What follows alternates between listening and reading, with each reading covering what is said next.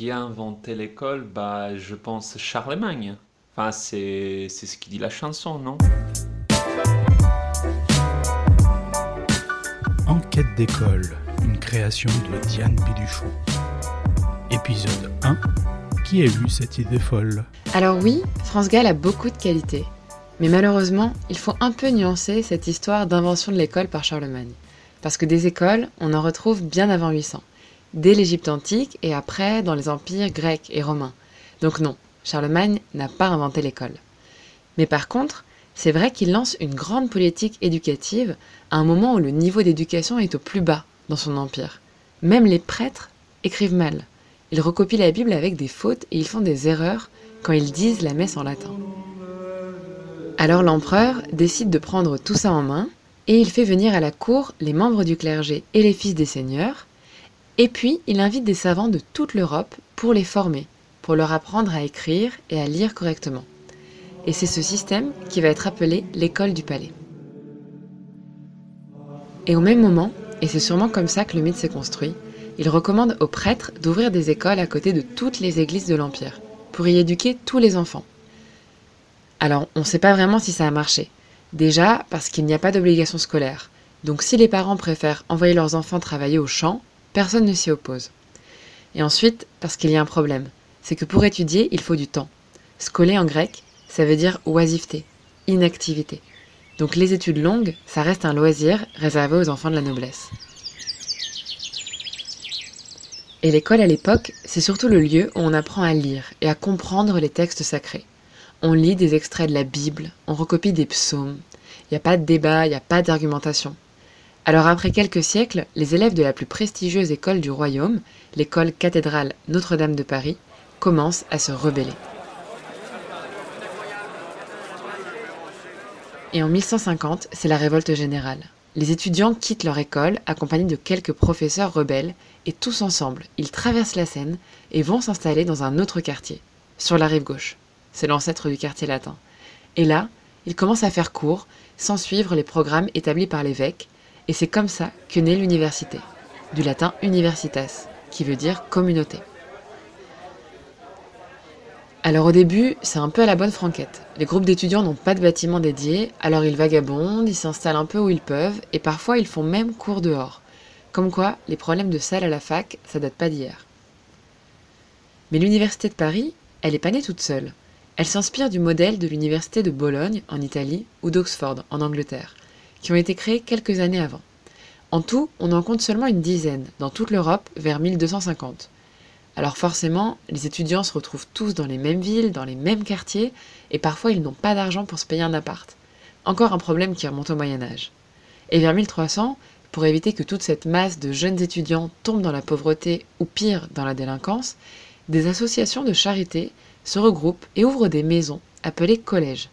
Là, les étudiants les plus pauvres peuvent se loger, étudier et manger gratuitement. Et voilà, à la fin du Moyen Âge, tout est bouclé. Les écoles primaires, les collèges et les universités sont déjà créées. Mais la démarche intellectuelle qui domine à l'époque, c'est la scolastique. Les élèves passent leurs études à analyser des concepts, comme celui d'essence divine ou de transcendance. Ils commentent des textes sacrés. Ils produisent des raisonnements et des discussions qui sont très éloignés de la réalité. Et cette manière d'enseigner va être tournée en dérision à la Renaissance, par des auteurs comme Rabelais. Dans l'œuvre du même nom, il décrit l'enfance de Gargantua, un géant un peu ridicule qui suit une éducation scolastique. Il passe son temps à recopier des textes ou à les réciter, mais il n'y comprend rien. Il va même apprendre l'alphabet à l'envers et ça lui prend 5 ans.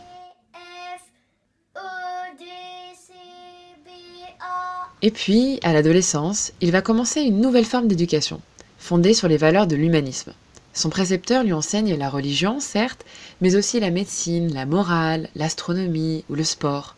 Et puis son éducation a lieu partout, pas seulement dans le bureau, dans le jardin, dans la cuisine et même aux toilettes. Une éducation complète par un précepteur qui accompagne l'enfant au jour le jour, c'est ça l'idéal qui va se construire à la Renaissance. Mais en pratique, il y a 16 millions de Français. Donc si on veut éduquer le plus grand nombre, il faut des enseignements collectifs et gratuits. Et ça, c'est la spécialité de l'Église.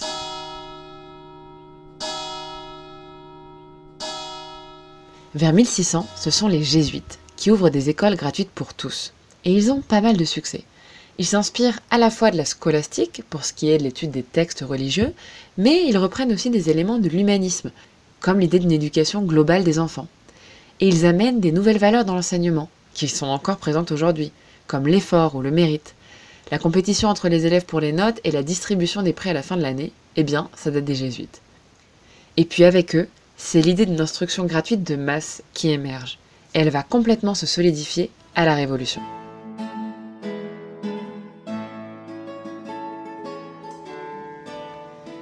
En 1789, la France change non seulement de système politique, mais elle change aussi d'idéal de société.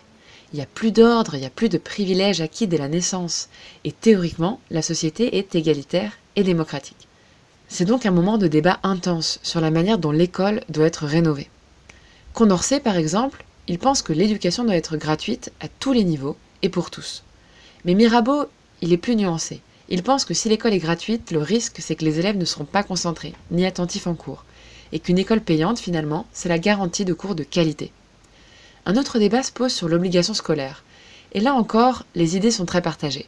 Certains pensent que l'école doit être obligatoire pour tous, et pour d'autres, le père de famille doit pouvoir choisir si ses enfants iront à l'école ou pas. Bon, un sujet qui met tout le monde d'accord, c'est la place de la religion. Elle est complètement balayée. Et parmi tous les projets scolaires qui naissent à l'époque, il y en a un un peu particulier, proposé par Le Pelletier de Saint-Fargeau, pour réduire les inégalités venant des familles. Il imagine une sorte de pensionnat où tous les enfants, sans exception, seraient nourris et éduqués en commun, de leurs 5 à leurs 12 ans. Bon, alors le projet n'a pas été retenu, il a été jugé un petit peu trop radical. Mais voilà, à la Révolution, les bases de l'instruction laïque, publique et gratuite pour tous se mettent en place. Enfin pour tous, surtout pour les garçons. L'éducation des filles, ça n'a jamais été une priorité. Mais ça, je vous en parle la prochaine fois. C'était Enquête d'école, un podcast de Diane Biduchot. Rendez-vous dans un mois pour le prochain épisode.